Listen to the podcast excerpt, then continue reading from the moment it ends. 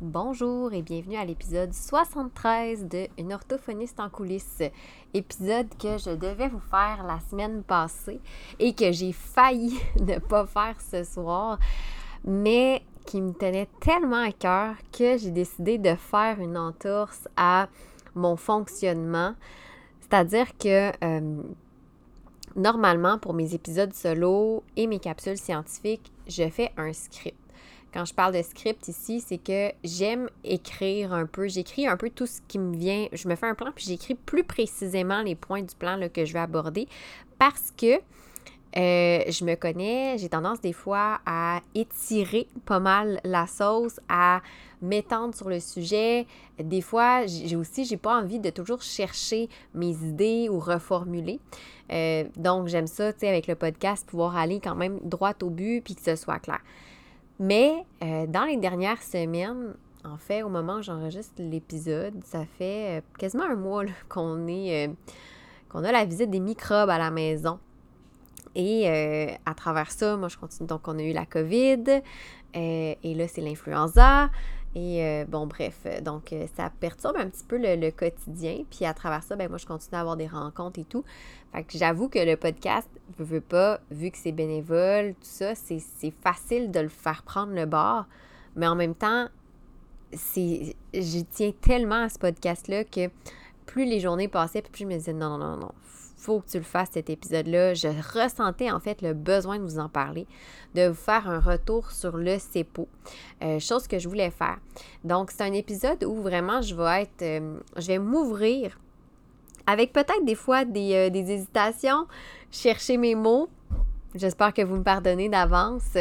Euh, et je vais m'ouvrir en fait pour vous parler un petit peu de ma réflexion derrière le CEPO, de ce que ça l'a impliqué, des défis que j'avais, euh, que j'ai rencontrés, de ce que j'ai appris, de quoi je suis fière et de ce que j'aimerais changer pour la prochaine édition. Comme je vous dis, j'ai pas un script aussi détaillé qu'à l'habitude. Je me suis fait des grandes lignes, mais je voulais absolument vous en parler.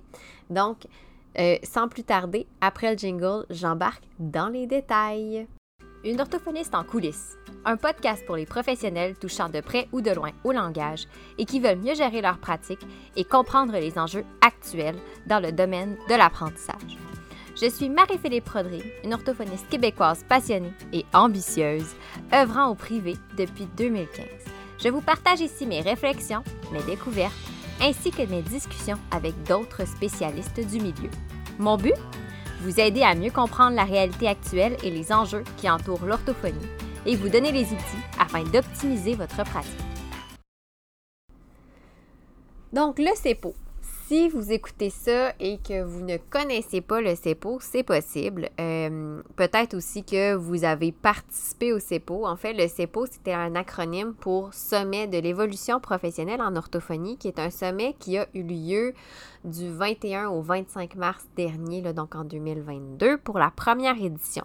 C'est un sommet que j'ai organisé de A à Z seul.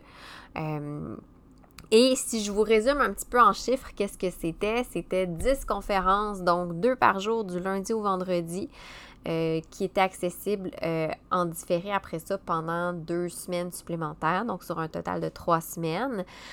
10 euh, conférenciers différents.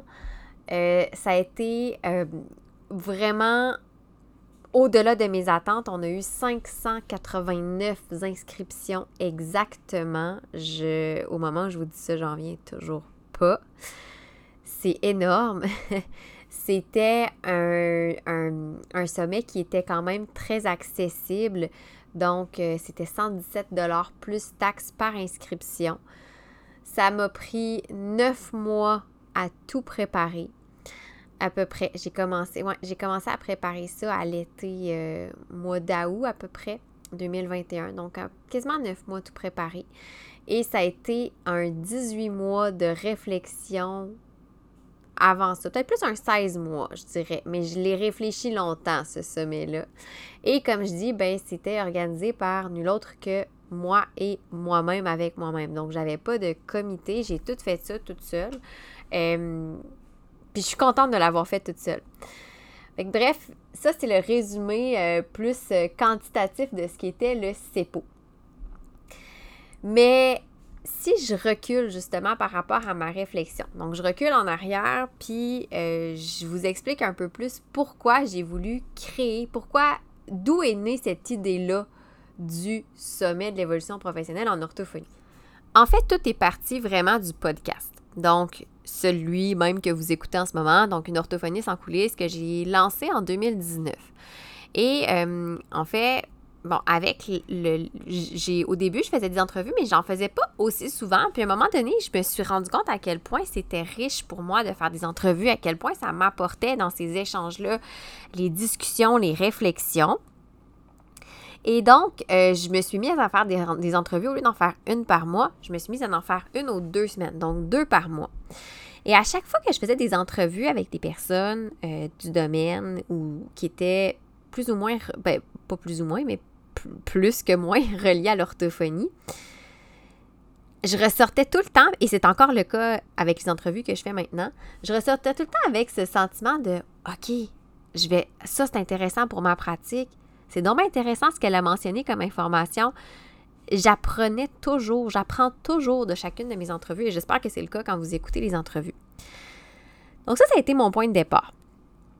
Et parallèlement à ça, quand j'échangeais avec des orthophonistes euh, pour les entrevues, souvent, ils étaient surprises que je les contacte. Euh, surprise dans le sens, ben voyons, qu'est-ce que j'ai à dire? Puis moi, souvent, tu sais, je les contacte. Quand je contacte les gens pour faire des entrevues, je leur, euh, mentionne clairement, tu sais, hey, j'ai vu ça que tu fais, puis je trouve ça super intéressant. J'aimerais ça en apprendre plus. J'aimerais ça, si tu acceptes, qu'on en parle sur le podcast, qu'on partage tout ça. Et souvent, les gens acceptent, mais sont toujours étonnés de dire, ben voyons, qu'est-ce que je vais apporter de plus? Qu'est-ce que j'ai moi de plus que quelqu'un d'autre? Donc, le fameux sentiment d'imposteur. Et ça, ça l'a... Euh, je trouve que j'ai été confrontée de plus en plus à ça, le, sentiment d'imposteur. J'étais au courant, mais on dirait qu'avec la pandémie en 2020, où les gens, les orthophonistes, la communauté, c'est comme euh, mobilisé ou vu qu'on avait peut-être un petit peu plus, euh, il y avait des réalités qui changeaient complètement avec la pandémie.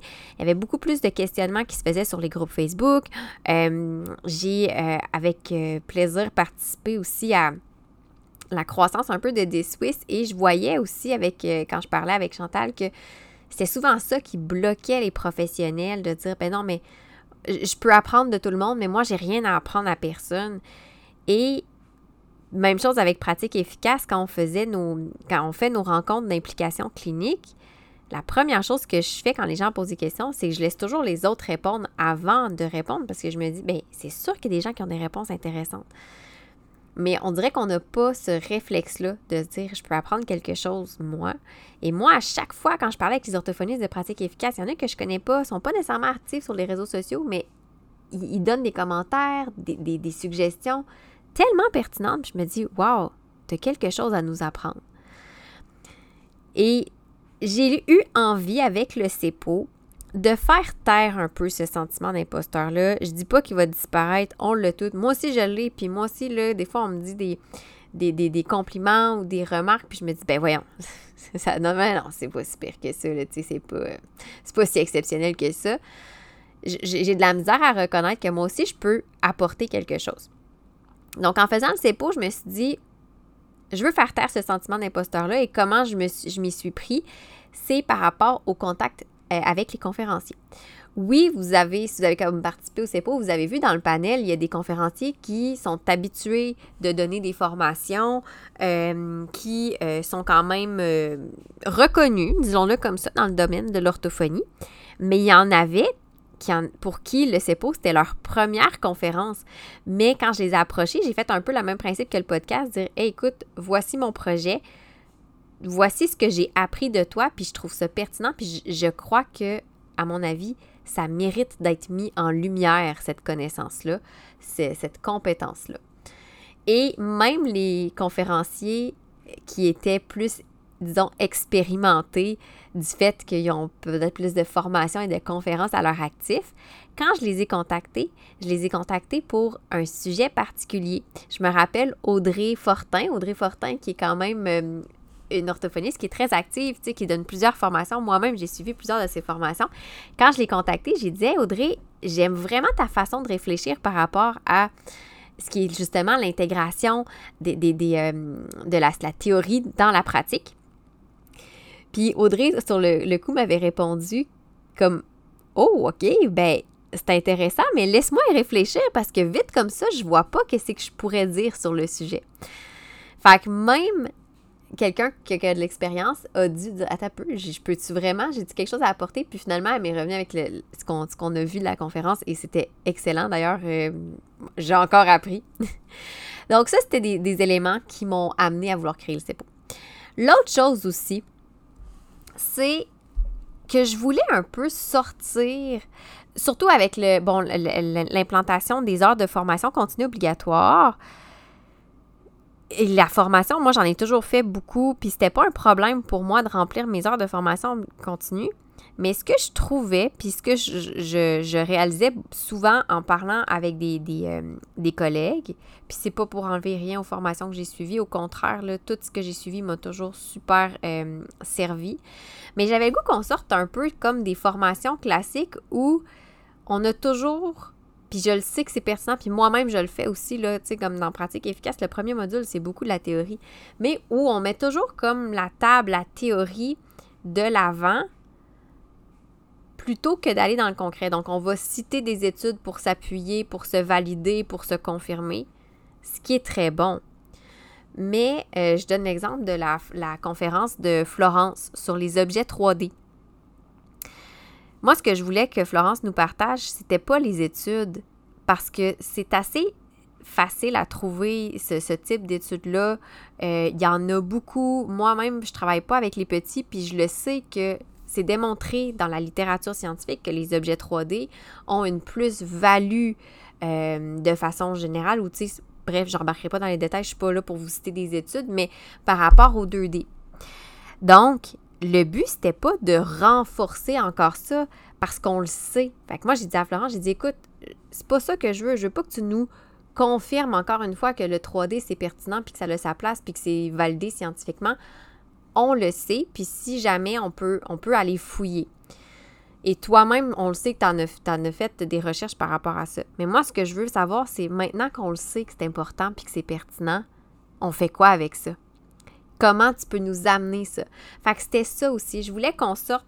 Puis c'est pour ça que je suis allée chercher, en fait, avec les, conférenciers, des sujets qui sortent peut-être un petit peu de ce à quoi on est habitué, mais qui sont un peu validés. Je reprends aussi la, la, la, conférence de Lauriane qui était de repenser les services en orthophonie, où elle, parlait beaucoup de l'accompagnement, de, comment elle a revu son service ben, il y a plusieurs études qui mentionnent l'importance des agents multiplicateurs, la stimulation du langage et tout. Fait que, tu sais, moi, je voulais dire, ben, OK, maintenant qu'on le sait, maintenant que la théorie nous le confirme, nous le, prouve, nous le démontre, peu importe, on fait quoi avec ça?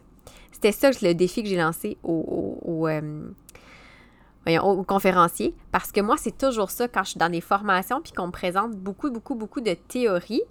Ma première question, c'est OK, Maintenant, je fais ça comment? Je fais quoi avec tout ça? C'est cool, j'adore. Puis moi, la première, je vais en lire des livres, puis je vais en consommer des articles scientifiques, puis j'écoute des podcasts sur le sujet en orthophonie et tout ça. Mais je voulais qu'on n'ait pas à se poser le comment. Je voulais qu'on se fasse livrer le comment cette fois-là. Fait que ça, c'est tous les éléments qui m'ont amené à créer le CEPO. Et c'est aussi pour ça que je voulais pas que les conférences soient trop longues et euh, c'était 1h30 par conférence. Et les sujets étaient très, très spécifiques parce que je voulais qu'on puisse aller directement dans, dans le vif du sujet, dans le concret, par rapport à une thématique précise qu'on connaît et tout. Puis l'autre chose, c'est que j'espérais, puis ça, ça l'a, parlant de chiffres, ça l'a comme surpassé un peu mes attentes. J'espérais je me disais, au prix que ça coûte, 117 plus taxes, je voulais que ce soit, j'ai pas le terme en français, je vais le dire en anglais, je voulais que ce soit un no-brainer. Je voulais que les gens se disent, et à 117 plus taxes, même si c'est pas toutes les 10 conférences qui m'intéressent, si j'en fais deux ou trois, ça vaut la peine. Tu sais, ça revenait, si j'en fais deux, ça me revient à 50 quelques plus par conférence. Euh, si j'en fais trois, bref, vous comprenez le principe. Fait que je voulais que ce soit pas un frein à l'inscription, parce que des fois, c'est ça aussi, des inscriptions à des sommets, c'est pas toujours donné. Et là, on se dit, ouais, est-ce que ça vaut la peine que je m'inscrive parce que c'est pas tout ce qui tout, tout, le contenu qui m'intéresse? Là, je voulais, j'essayais, je voulais, j'essayais que ça rejoigne tout le monde, mais je savais que c'était pas nécessairement possible. Ceci étant, j'ai été quand même agréablement surprise quand j'ai vu les, euh, les attestations. J'ai réalisé qu'il y a beaucoup plus de monde que je pensais qui avait fait plus que cinq conférences, qui avait suivi plus que cinq conférences. Fait que je m'étais peut-être trompée un peu là-dedans. J'avais en tête que les gens allaient peut-être en faire trois, quatre, maximum cinq. Je ne pensais pas que les gens allaient en faire dix. D'ailleurs, je vais en reparler un petit peu par rapport à, à ce que je vais changer. Donc, maintenant que je vous ai fait un peu le topo de ce, ce qui m'a amené à vouloir créer le, le CEPO, ben on s'entend que j'avais jamais fait ça. Moi, j'ai déjà été conférencière. J'ai déjà donné des formations, j'ai déjà donné des programmes que moi-même j'ai montés. Tu sais, je prends juste encore pratique efficace ou ma, formation maîtriser la télépratique. Oui, c'est moi qui ai monté le système d'inscription, de, vente, euh, euh, le système de confirmation. C'est moi qui ai tout fait ça. Mais c'est pas du tout la même formule qu'un sommet. J'avais jamais eu moi, j'avais déjà eu à signer des contrats en tant que mais j'avais jamais eu à faire signer des contrats en tant qu'organisatrice. Bref, ça, ça a été mon premier défi. Euh, puis, je l'aurais pas fait, bien franchement, là, quand j'ai commencé à réfléchir tout ça, là, le CEPO, le genre 18 mois, je l'aurais pas fait. J'aurais pas été capable de faire ça le 18 mois. J'avais pas les connaissances et les compétences que j'avais maintenant pour le faire. Fait d'avoir fait pratique efficace, d'avoir fait maîtriser la télépratique, d'avoir moi-même pu donner des conférences, d'avoir collaboré avec différents organismes euh, ou institutions en tant que conférencière, ça m'a permis de construire mon bagage. Mais il en reste pas moins que à, je puis je, quand même, pratique efficace m'a servi énormément dans l'organisation du CEPO. J'ai appliqué moi-même ce que j'enseigne et il en reste pas moins qu'à chacune des phases, des tâches, des étapes, j'étais là, ah oui, c'est vrai, il y a ça qu'il faut. C'est vrai, j'ai pas pensé à ça. Hey, j'avais pas vu cet aspect-là. Et ah, puis, des fois, je parlais avec les conférenciers, puis là, les conférenciers m'amenaient des points. Ah, ben là, t'as-tu vu ça comme ça ou hey, j'ai pas pensé à ça, c'est vrai. Donc, j'ai, oui, j'avais un plan, j'avais une structure, je savais un peu où je m'en allais, mais j'avoue qu'il y a plusieurs éléments qui se sont rajoutés sur le tas, là, on se le cachera pas. Un autre défi que j'avais aussi, euh, c'est que j'avais mes deux enfants à temps plein. À ce moment-là, c'est sûr que quand j'étais dans l'organisation du CEPO, euh, j'ai commencé avant d'accoucher de Félix. j'ai commencé au mois d'août et j'ai accouché en septembre de ma plus jeune. Fait c'est sûr que les premiers mois, tu sais, les trois premiers mois, le quatrième trimestre, avec euh, ma plus vieille qui finalement était à temps plein avec nous pendant quelques mois, ça m'a demandé un peu de gymnastique. Je le cacherai pas. J'étais heureuse de ne pas avoir de suivi client à travers ça parce que je sais pas comment je m'en serais sortie, bien honnêtement. Euh, c'était quand même, oui, du temps. Euh, c'est sûr que je le prenais à travers les, les, siestes et tout, mais on s'entend qu'un bébé de 0-3 mois, la routine, c'est pas bien implanté là, versus maintenant. Félix est rendu à 7 mois et demi, presque 8 mois. Euh, dans une semaine. Puis euh, c'est un peu plus facile. Je, dis ça, je dis ça, puis en même temps, je me dis qu'aujourd'hui, ma fille a dormi en tout et partout 30 minutes dans la journée. Fait que c'est pas nécessairement toujours plus facile. Mais bref, tout ça pour dire que ça a été quand même un, défi dans le sens de quand est-ce que je travaillais, euh, apprivoiser la nouvelle routine familiale et prendre ce, ce temps-là aussi, mais ça me faisait du bien. Fait que ça, j'en ai déjà parlé. Si ça vous intéresse, vous l'avez pas déjà écouté, j'ai fait un épisode euh, sur ma, vision de mon congé de maternité. Euh, puis ça, ça, rejoint un petit peu ça. C'était l'épisode 69, si jamais ça vous intéresse. Et finalement, l'autre défi que j'avais, c'était tout ce qui était en lien avec les conférenciers. Fait que comme je disais, c'est pas mes conférenciers, pas que mes conférenciers étaient compliqués à gérer. C'est pas du tout ça. Là, au contraire, j'ai été choyée premièrement, des gens, les gens ont accepté. Moi, j'avais une liste de, personnes que je voulais contacter. Je, m'étais dit 8 à 10 conférences parce que je, je pensais pas que tout le monde accepterait. Euh, et finalement, toutes les personnes que j'ai contactées, j'en ai. Non, j'en ai aucun qui a refusé. Ils ont tout accepté. Il y en a qui ont dit Attends peu, laisse-moi regarder, est-ce que je le fais, est-ce que je le fais pas. Euh, pour différentes raisons, soit justement le fameux euh, sentiment d'imposteur, ou des fois c'est une question de, d'horaire aussi. Bref, donc les conférenciers ont accepté. Puis, bon, ça a été de faire le contrat. Je sais pas si je peux appeler ça un contrat parce que c'est peut-être plus une entente entente de service, peut-être plus. Euh, fait que là, j'étais là, OK, qu'est-ce que je mets? Je suis partie de mes modèles à moi, mais reste que j'avais une idée précise en tête. Le gros, gros élément, et ça, c'est quelque chose aussi par rapport à l'aspect, moi, j'aime, je voulais innover avec le CEPO. Innover, oui, dans le sens de offrir quelque chose de différent au grand public, entre guillemets, au grand public des professionnels en orthophonie. Mais je voulais aussi offrir quelque chose de différent comme expérience aux conférenciers. Et ça, ça a été un petit casse-tête pour moi parce que, comme je dis, j'ai jamais organisé ça. Donc, euh, sur le plan de la rémunération, euh, j'ai voulu vraiment offrir quelque chose de bien. J'ai voulu vraiment bien payer les conférenciers. Je me suis dit, tu ils ont eu un cachet que moi-même, j'ai jamais eu comme conférencière. Euh, puis, c'était mérité. C'était mérité. Moi, je me disais, c'est pas vrai que ça vaut juste ça. Mais l'affaire aussi, le défi que j'avais, c'est que vu que c'était une première édition, j'avais aucune idée, moi, là, ça aurait pu être un flop total. Bon, peut-être pas flop total, mais j'aurais peut-être pu avoir comme 40, 100, maximum 100 inscriptions. Euh, puis si j'avais donné un budget, j'avais zéro budget parce qu'à ce moment-là, j'étais à congé de maternité. Fait que j'avais pratiquement pas de budget. Fait que là, j'aurais dit, OK, je, peux je vais vous donner un tarif de base qui est ça, mais je vais le majorer selon les inscriptions. Et finalement, ça a été, j'espérais donner un salaire, un, ben, un salaire, une rémunération X et ils ont eu plus que ce que j'espérais donner.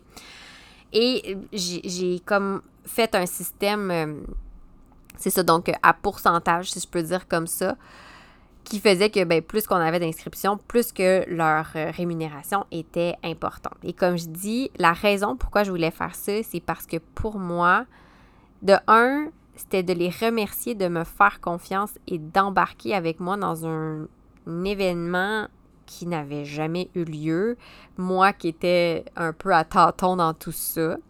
Donc, c'était pour moi une façon de leur remercier et aussi parce que je trouvais encore une fois avec le fameux sentiment d'imposteur, je me disais non, vous valez plus que ça. Vous avez une valeur, moi j'ai appris tellement de vous. Ce que vous allez partager, ça vaut énormément et je veux pouvoir vous rémunérer plus que les tarifs généraux que vous demandez. Donc, ça m'a demandé un petit cassage de tête parce que, comme je dis, j'avais pas de budget au départ. j'avais aucune idée comment ça allait aller pour les inscriptions. Euh, et ben, je, voulais, tu sais, là, je me disais, OK, comment vont fonctionner les paiements, tout ça. J'avais pas pensé aux fameuses taxes. Je venais tout juste, moi, de m'inscrire aux taxes. Puis là, il y a des conférenciers qui étaient inscrits aux taxes, d'autres qui l'étaient pas. Bref, j'embarquais pas dans le, dans la poutine, mais vous comprenez, plein de petits éléments auxquels je n'avais pas pensé. Puis d'ailleurs, je remercie vraiment les conférenciers parce que ils ont été super, euh, super proactifs. Ils m'ont amené aussi, eux aussi, des éléments à partir de leur connaissance, de leur expérience dans le domaine des conférences et des services et tout ça, qui m'ont aidé aussi à améliorer le, rendu. Et euh, ce que, ce que j'ai trouvé super intéressant, c'est quand, euh, avec les conférenciers, je voulais m'assurer, justement, vu que c'était quelque chose de nouveau pour moi, je voulais m'assurer que tout le monde savait ce qui se passait. Je trouve ça un peu tannant, des fois, d'être... Euh, on fait une organisation, t'es conférencier, puis tu sais que tu te présentes à telle date, tu fais ta conférence, mais je trouve que c'est bien de créer un lien avec l'organisation pour laquelle on, donne une conférence. Donc, j'envoyais des courriels détaillés à chacune des étapes.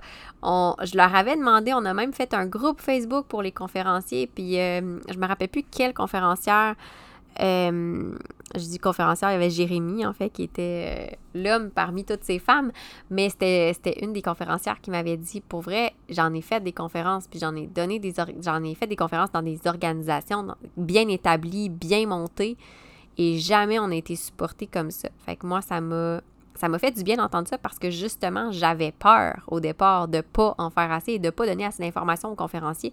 Puis au contraire, je trouve que finalement, ce que ça l'a fait, c'est que les conférenciers se sont full impliqués, ils ont partagé l'événement, euh, ils étaient confiants parce qu'ils savaient de quoi ils parlaient, parce que dans les coulisses en arrière, dans le groupe Facebook, dans les courriels, je leur donnais les informations, je leur disais, OK, on est rendu à tant d'inscriptions, c'est donc bien le fun, etc., etc.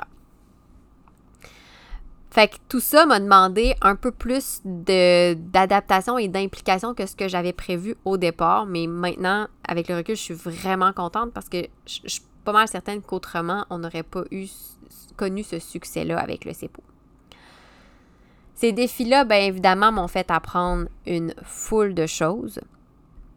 Euh, premièrement, je me suis améliorée encore sur le plan de l'organisation j'avais déjà des bonnes bases, on s'entend, puis je l'ai mentionné, une chance, j'ai appliqué moi-même ce que j'enseigne dans, dans, Pratique efficace.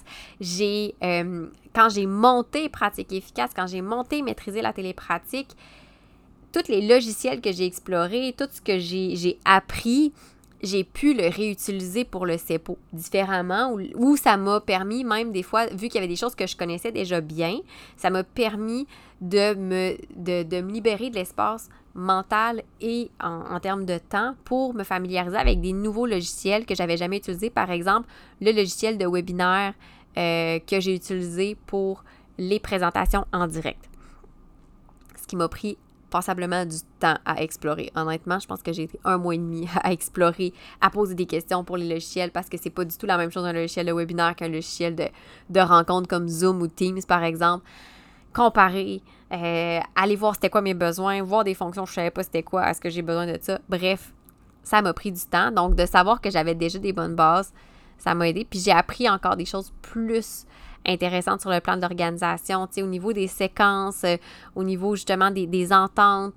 Euh, ça m'a permis de revoir aussi certains éléments que j'avais pas mis en place pour d'autres aspects de ma pratique, je dirais ça pourrait être intéressant. Et là, je parle pas par rapport aux conférences, au contenu des conférences, je parle vraiment par rapport à l'organisation, parce que le contenu des conférences, on s'entend qu'il y a bien des affaires que j'ai euh, appliquées et que j'ai euh, sur ma liste que je veux appliquer.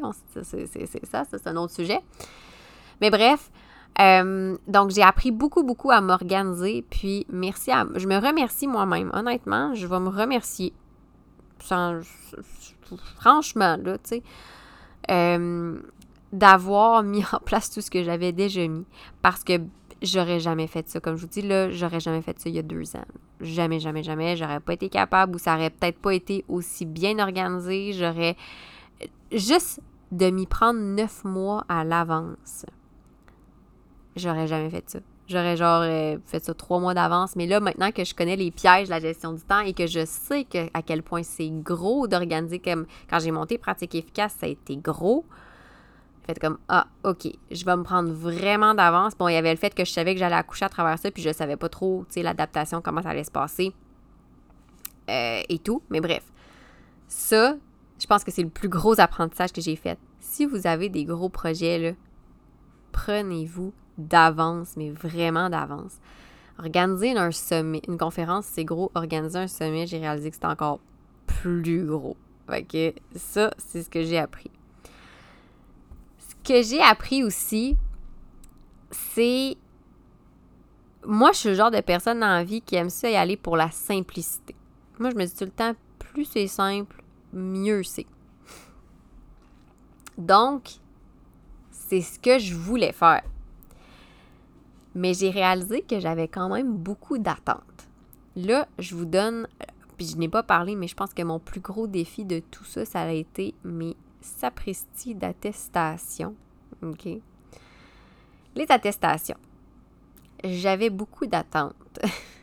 Dans le sens où je me disais, bon, de manière générale, quand on organise des sommets, c'est comme tu as une attestation pour ta journée et tout. Mais là, je me disais, je sais que c'est pas tout le monde qui va participer au même nombre. Et maintenant qu'on a les heures de formation continue obligatoires, je je peux pas dire que tout le monde a fait 15 heures si tu as fait juste une conférence. C'est pas représentatif, c'est pas réaliste, c'est pas c'est pas c'est mentir, c'est pas la vérité. Puis là je me disais c'est sûr que je fais pas d'attestation. Quand je voyais le nombre d'inscriptions monter, je me disais c'est sûr je fais pas d'attestation à mi-temps on oublie ça, je me claque pas 600 attestations adaptées et tout. Fait que j'ai fait beaucoup beaucoup de recherches. Moi je m'étais dit moi je veux une attestation qui va générer selon ton, euh, ton nombre de, conférences que tu as faites, le nombre d'heures que ça, ça donne, etc., etc. J'ai réussi à le faire, mais à quel prix? Là, je suis contente de l'avoir faite. Mais tu sais, moi, je me disais, ah, je veux ça, c'est simple. C'est pas si simple que ça. Donc, ce que j'ai réalisé, c'est que des fois, pour faire simple, faut passer par un petit peu de compliqué. Puis c'est là que je me suis remerciée de m'avoir donné beaucoup de temps pour organiser tout ça. Même chose pour le logiciel de webinaire. Au début, j'étais comme Ah, parfait, je vais y aller avec un Zoom, tu sais, tout ça. Ben non, ça marchait pas. Parce que je me disais, ouais, mais le Zoom, si je prends la. Faudrait que j'augmente mon abonnement pour plus de personnes. Sauf que moi, je veux pas que les gens, tu sais, activent, leur micro, caméra. Ça va être trop compliqué, bla, Fait tu sais, au départ, je voulais que ce soit simple, mais finalement, ça aurait été trop compliqué. Donc, ça m'a amené quand même à complexifier dans le sens où j'ai dû chercher des logiciels et tout ça. Donc, c'est là que j'ai réalisé que oui, c'est cool de faire ça simple. Mais dans le cas où c'est des éléments complexes, la première chose que je dois faire maintenant, avant de me dire je veux faire ça le plus simple possible, c'est c'est quoi mes attentes? Après ça, je regarde qu'est-ce que je peux trouver qui peut peut-être répondre à mes attentes. Puis à partir de là, j'essaie de simplifier une fois que c'est trouvé. Avant, je faisais l'inverse je veux que ce soit simple, ça va être ça, ça, ça. Puis c'est bien simple, c'est bien beau dans ma tête, mais j'avais oublié mes attentes. Fait que là, je trouvais quelque chose, puis ça correspondait pas. Fait que là, ça devenait un petit peu plus compliqué. Et justement, parlant de, tout ce qui devient un petit peu qui fonctionne pas, qui devient un peu plus compliqué, etc. Euh, j'ai appris l'importance d'avoir des plans B, C, D, E, F, G, H, J, K, L, M, N, O, P, Q, R, S, T, U, W, X, Z. Toutes les lettres de l'alphabet. Parce que des essais, des pétages de face, des changements de direction, euh, des désillusions, j'en ai eu. Euh, c'était vraiment, tu sais, puis ça, je l'ai, vu, mais pas tant, dans le sens où, tu sais, moi, comme quand je trouvais la façon de faire, puis c'était, rodé, je me disais, OK, c'est parfait. Puis là, mettons, un conférencier me posait une question, puis j'étais comme, hey, mais non, ça marche plus, t'as raison. Mais là, j'ai pas d'autre option. J'ai pas pensé à ça, j'ai pas pensé à ça. C'est sûr qu'on s'entend, comme je dis, c'était ma première édition. Fait qu'il y a bien des affaires auxquelles j'ai pas pensé que j'ai pensé sur le tout. Mais les plans B, C, D, euh, c'était vraiment ça, tu sais, comme les attestations je check ça, tout fonctionne. Le matin où on dit OK, on commence à remettre les attestations, Sarah, qui était l'étudiante qui était qui, qui m'aidait pour le justement tout le côté technique à la, durant la période en direct et les enregistrements différés, m'écrit pour dire Hey, j'ai essayé de faire ça, puis là, le, le ça fonctionne pas, ça bug. Et là, vu que je n'avais pas de plan B, C, D, je me suis mis à paniquer. Et là, je me suis mis à trouver un plan B en vitesse mais j'avais pas considéré toutes les affaires, donc ça l'a comme rebogué dans le plan B. Et là, au lieu de dire, OK, à peu, première étape, je vais contacter le service à la clientèle de la, du logiciel que j'ai fait en plan D. Fait que moi, je suis partie en peur avec mon plan B et que j'avais pas. Puis à un moment j'ai fait comme, hey, ton plan B, la première étape, ça aurait dû être de juste contacter ça. Fait que c'est ce que je réalise, c'est de, juste me faire une séquence. OK, bon, ça, c'est ce que j'ai qui fonctionne. Maintenant, dans le cas où je sais que je peux, puis tu sais, moi, je le dis tout le temps, on peut pas prévoir l'imprévisible. On peut pas prévoir les imprévus. Dans le sens que je peux pas savoir c'est quoi les imprévus qui vont arriver exactement. C'est un bug, c'est une question que quelqu'un va me poser ou à laquelle j'avais pas pensé, c'est-tu peu importe. Mais je peux prévoir l'imprévisible. Je le sais qu'il peut y avoir des choses qui vont survenir.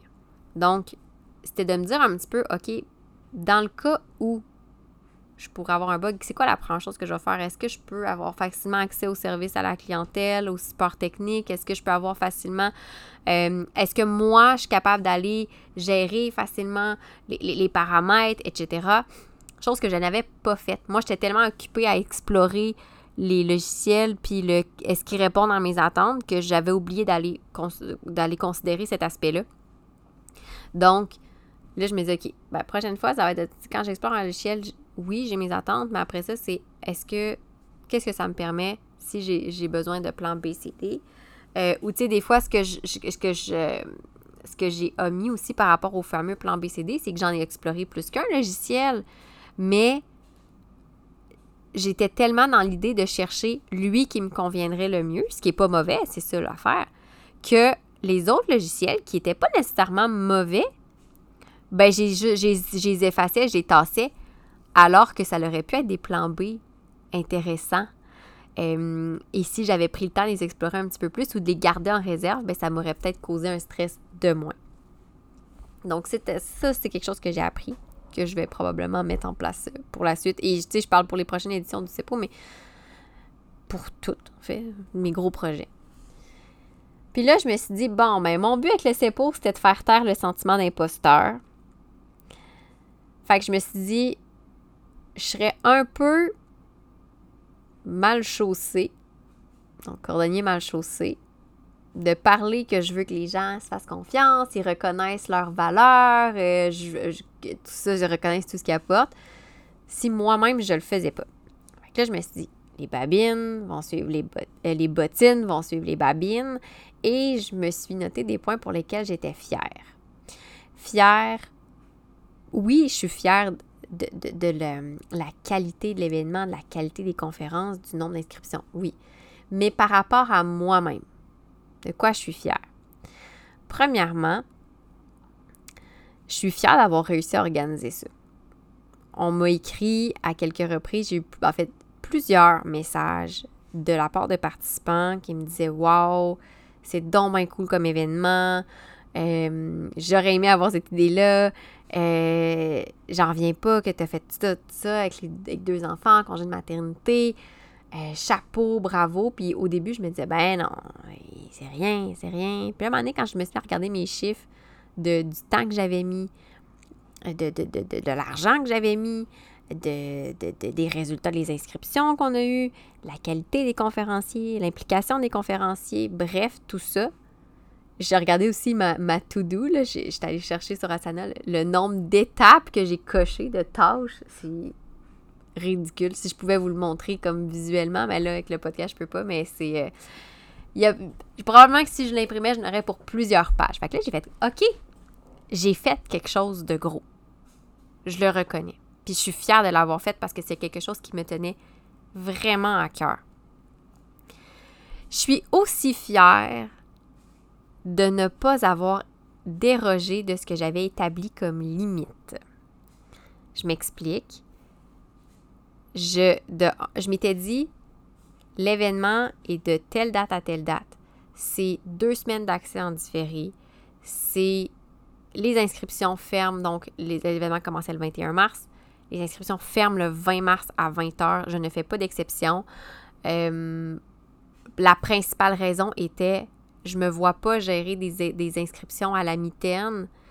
Euh, ben, pas à la mitaine, mais je me vois pas gérer des questions par rapport aux inscriptions alors que je devais gérer aussi tout l'aspect technique pendant les, conférences en direct. Parce que oui, j'ai eu du sport, euh, du service à la clientèle à faire.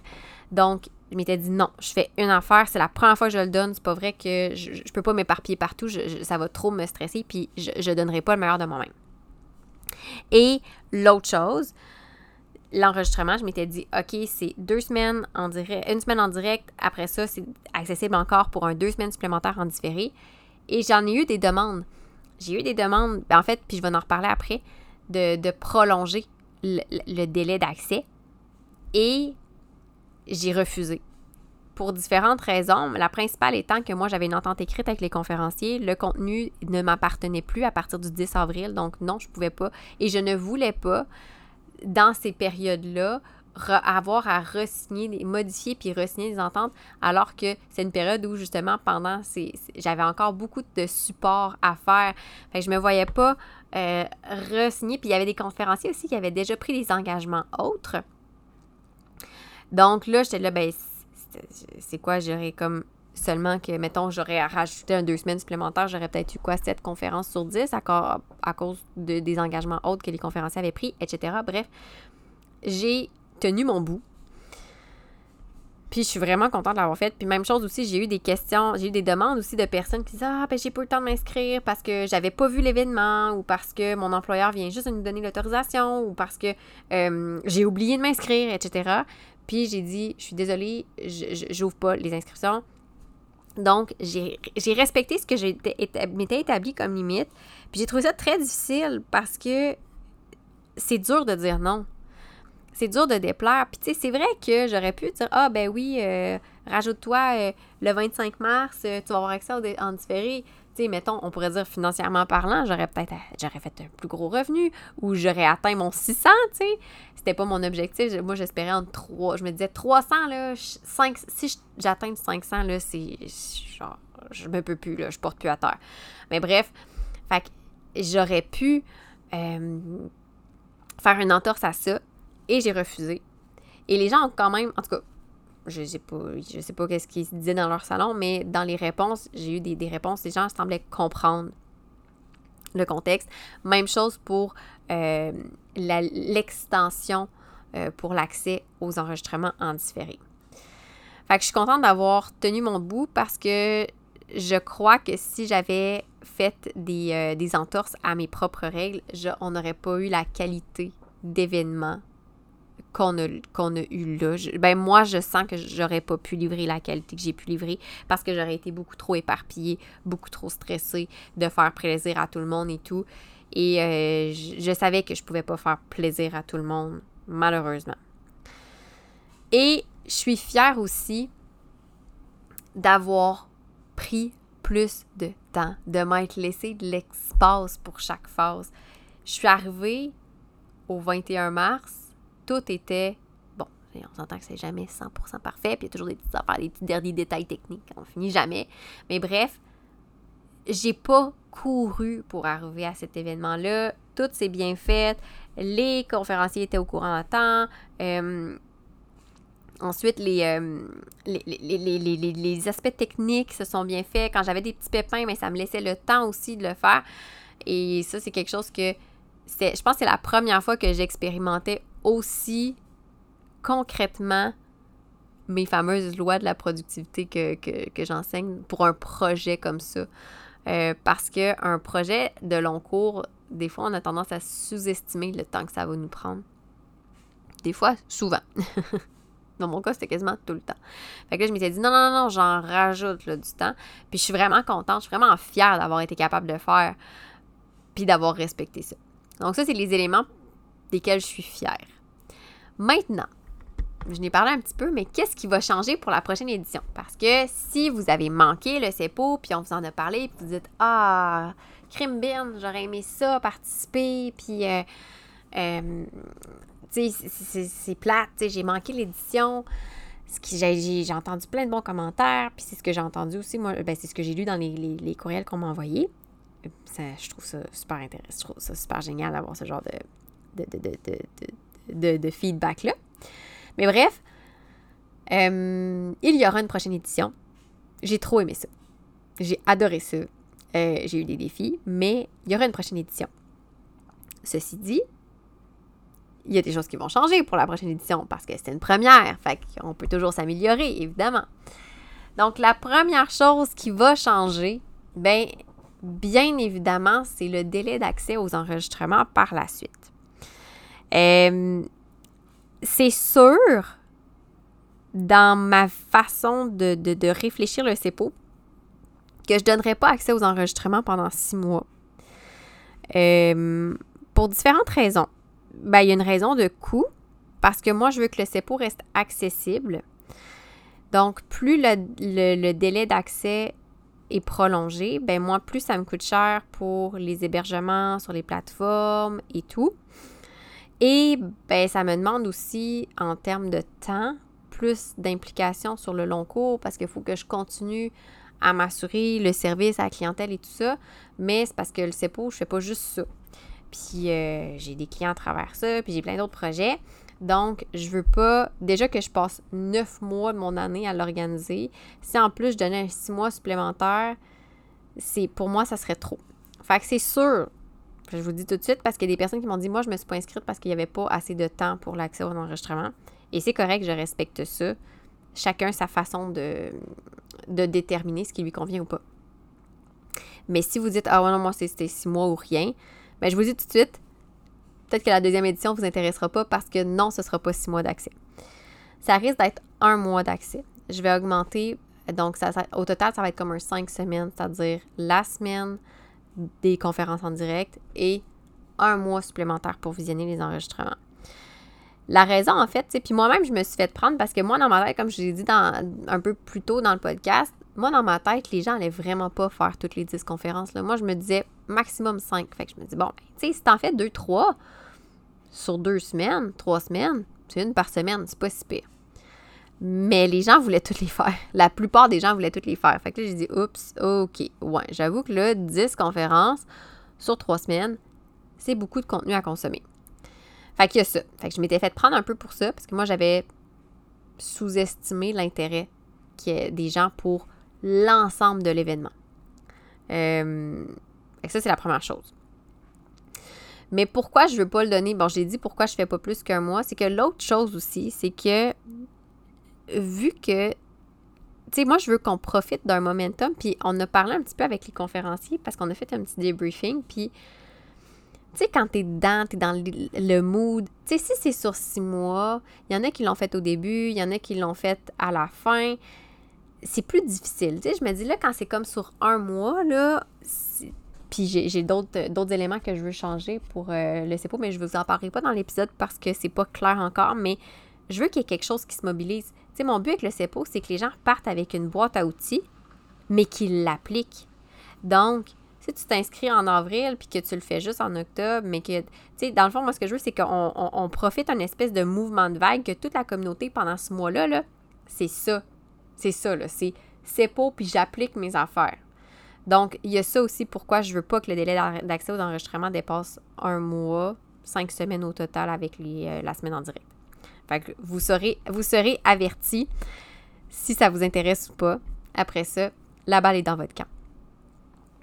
L'autre chose aussi que je veux changer avec la prochaine édition, mais je l'ai dit un petit peu, c'est que je veux qu'on. Je veux que ça crée un mouvement justement de vague dans le sens où les gens, puis on l'a vu un peu à travers les commentaires, tu sais, les gens se disaient pendant, les conférences, ceux qui participent en direct, Waouh, ah oui, euh, moi on fait ça comme ça, ou Ah, c'est vraiment intéressant comme idée, je vais faire ça, etc. Et je veux que ça fasse ça. Je veux que ça entraîne cette espèce de d'espace où ça favorise les échanges à travers les apprentissages que les conférenciers nous partagent et qu'on ressorte puis qu'on dise Hey, moi, il y a trois choses que je veux mettre en place. Là. Puis là, là c'est le mois pour le faire. Puis j'ai accès à un. Tu sais, là, avec des Swiss, ça, c'est une affaire, tu sais, ça a été. Je ne l'ai pas validé aussi, rapidement que ça aurait dû. Donc, ça a comme un peu buggé. Mais mon but, c'était qu'avec des Swiss, c'était de dire, hey, on, peut-tu poursuivre nos échanges sur le forum, poser des questions, partager, dire, hey, ça, c'est intéressant, moi, je voudrais l'implanter, mais voici mon contexte, comment je pourrais faire ça? Profiter vraiment de cette communauté-là. Fait que moi, ce que je veux pour la prochaine édition, c'est d'optimiser un petit peu cette espèce d'accès à une communauté moi, j'appelle ma communauté en background, tu sais, pour que le travail continue à se faire. Parce que je l'ai dit, moi, il y a une chose que je voulais pas du CEPO, c'est que je voulais pas que les gens ressortent avec de la théorie, puis que ça prenne la poussière. À la limite, là, genre, je me disais, prenez pas de notes. Je veux pas que vous preniez des notes, je veux que. Mais c'est pas mes conférences, mais moi, je me disais, je veux pas que les gens prennent des notes, je veux qu'ils, qu'ils prennent. En fait, pas des notes comme théoriques, genre euh, ça, ça veut dire ça ou ça, ça, ça. Je voulais qu'ils disent, OK, ça, maintenant, qu'ils prennent des, des, des tout, qu'ils s'écrivent des tâches. Maintenant, je vais faire ça dans ma pratique. Ça, je vais faire ça dans ma pratique. Ça, je vais faire ça. Euh, tu sais, je donne un exemple avec la, la, la, conférence sur le partenariat parental avec, de, de, de, Jérémy. C'est drôle parce qu'au moment où j'enregistre le podcast, cette semaine, j'ai mis en place quelque chose dans mon processus de, de, rencontre de remise de résultats. Et là, j'ai montré à Jérémy, j'ai dit, regarde Jérémy, j'ai fait ça à la suite de, du CEPO. Tu sais, euh, je suis vraiment contente. Je m'étais dit, ah oui, je vais faire un, graphique qui explique comment on peut se positionner dans la, la, relation thérapeutique. Euh, donc, moi, dans le CEPO avec Jérémy, mais j'ai pas noté tout ce qu'il a dit, mais je me suis dit, ah, OK, à partir de la lumière de ce qu'il dit, voici selon c'est ça que je veux faire dans ma pratique. Fait que j'ai juste noté le ce que je veux faire. Fait que c'est pour ça que je me disais, si on peut avoir une communauté en background, ben ça peut être intéressant de OK, mes actions, c'est ça. Maintenant, je les mets en place. J'ai ce mois-là, là, puis c'est mon mois CEPO, puis c'est pour optimiser ma pratique. Parce que je pense que vous le savez, écoutez, si vous écoutez mon podcast, puis c'est pas la première fois, vous savez que je suis un peu une fan de optimiser sa pratique et travailler sur tout ce qu'on appelle, si j'étais une webmestre, je dirais le back-end. Donc, tout ce qui est l'arrière-scène, tout ce qui est les fondements de sa pratique. Je suis en train justement, pour un peu renforcer ce sentiment de communauté-là, j'y avais pensé pour la première édition, mais après ça, je me suis dit, OK, tu sais, ça pourra pas être complet comme je le voudrais parce que des fois, c'était pas, pas clair, puis je savais pas tous euh, les impacts, un peu comme l'organisation. Tu sais, j'ai appris beaucoup de choses, vous l'avez, je vous l'ai dit.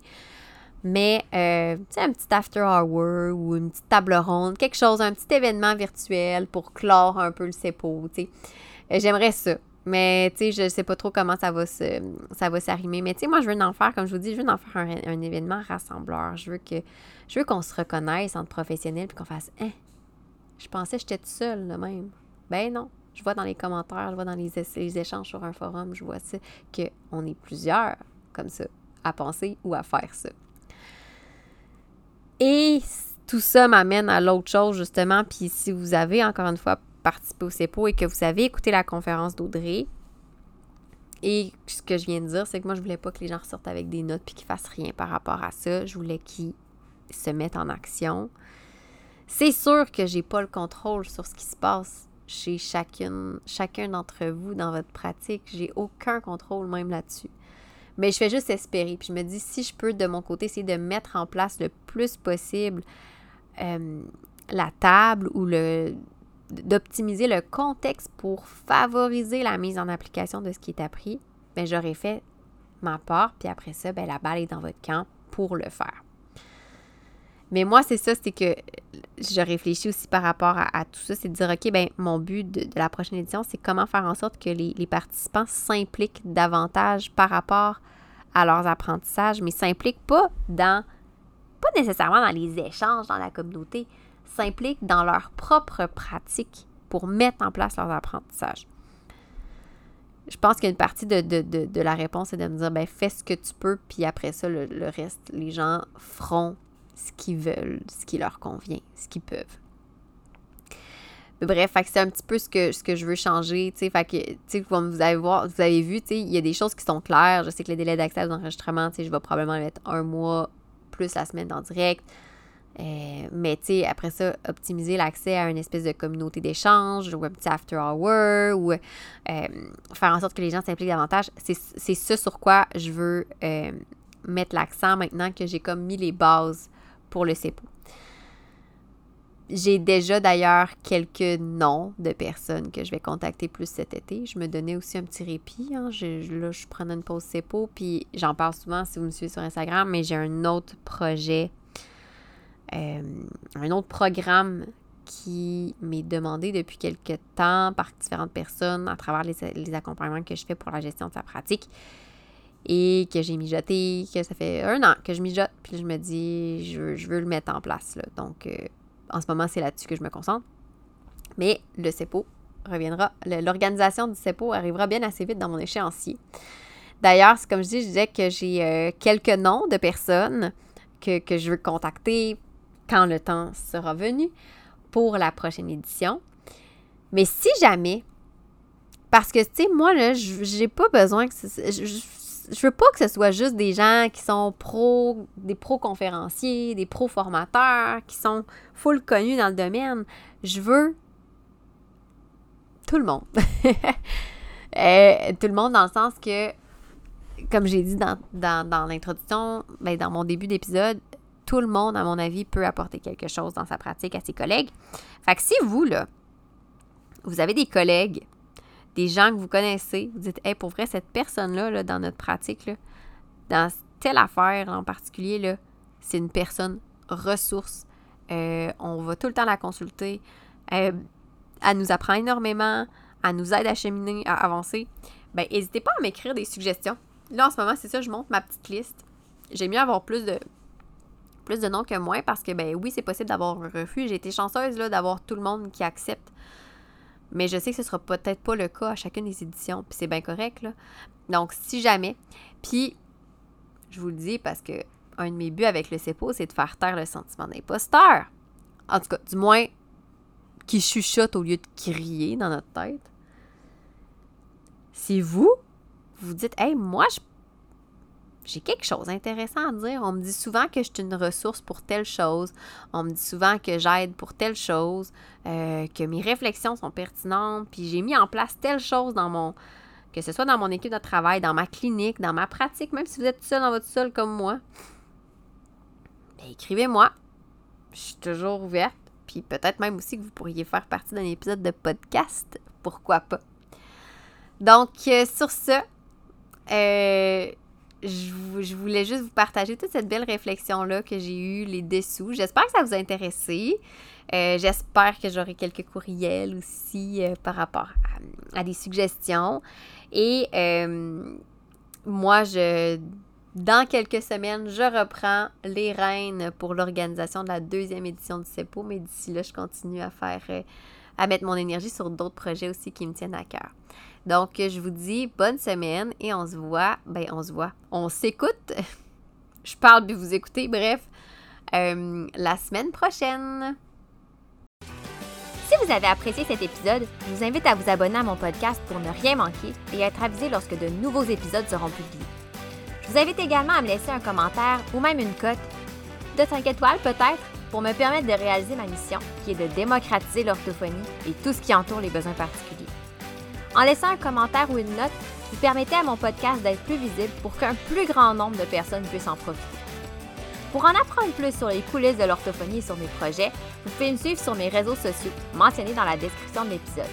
Pour mes services de mentorat ainsi que les outils disponibles sur ma boutique en ligne, rendez-vous au www.mariephilippeorthophoniste.ca.